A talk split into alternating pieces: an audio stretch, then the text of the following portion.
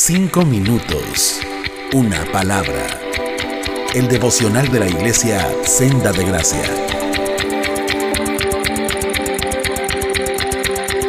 Muy buenos días, es un gusto poder reflexionar juntos en este momento a través de la palabra de Dios. Te saluda Tony Lastra.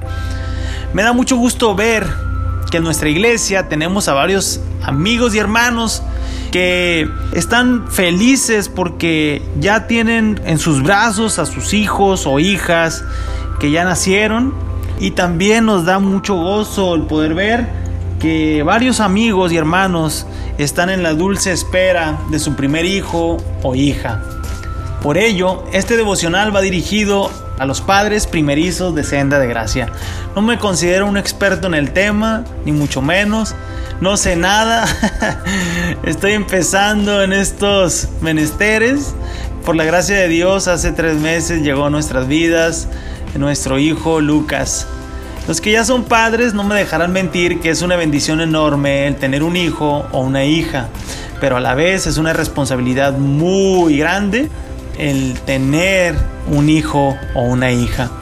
Como padres, no solo tenemos la responsabilidad, sino que debemos de proveerles alimento, calzado, vestido, techo, pero también debemos disipular, instruir y enseñarles a nuestros hijos a conocer a Dios a través de su palabra.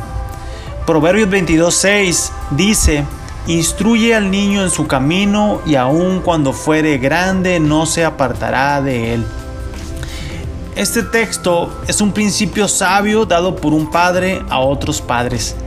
Tenemos la responsabilidad de enseñar a nuestros niños, a nuestros hijos, hijas, en el camino del Señor y el hacerlo, aunque de ninguna manera será garantía de su conversión, definitivamente será de grande bendición para sus vidas. Mi oración diaria es que mi hijo pueda conocer a Cristo y que su corazoncito sea un terreno fértil donde caiga la semilla del Evangelio y ésta pueda brotar, germinar y dar fruto en su tiempo y que Dios ponga fe en Lucas. Esa es mi oración de todos los días y le pido al Señor que así sea.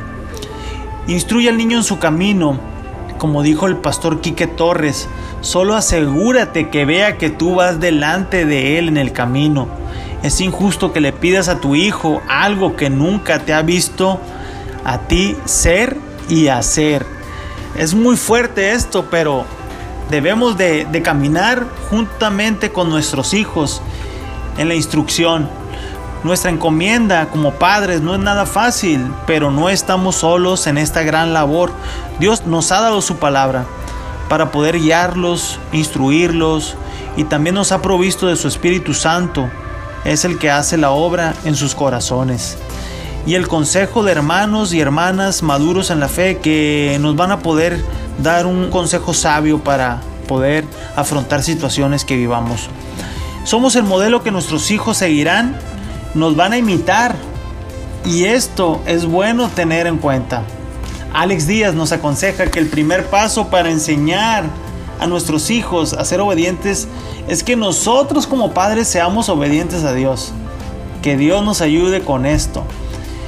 Los padres cristianos deben esforzarse por llenar sus hogares con el aroma del Evangelio, la adoración familiar, los devocionales familiares, la memorización de las escrituras y un tiempo familiar de calidad favorecerán la salud de la próxima generación más de lo que imaginamos.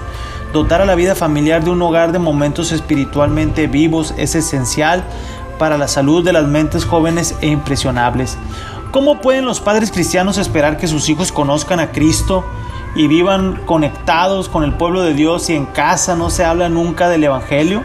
Esto nos lo dijo Albert Moller.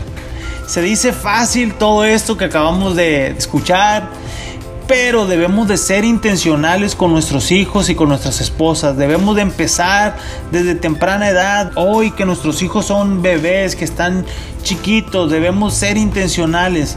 Tenemos por delante grandes retos, mucho que aprender, mucho que enseñarle a nuestros hijos. Hermanos, que Dios nos ayude a ser padres piadosos que modelen a Cristo en el día a día. Que Dios nos ayude y juntos vamos a, aprender a ser padres que instruyen a sus hijos para la vida. Que Dios te bendiga. Cinco minutos. Una palabra.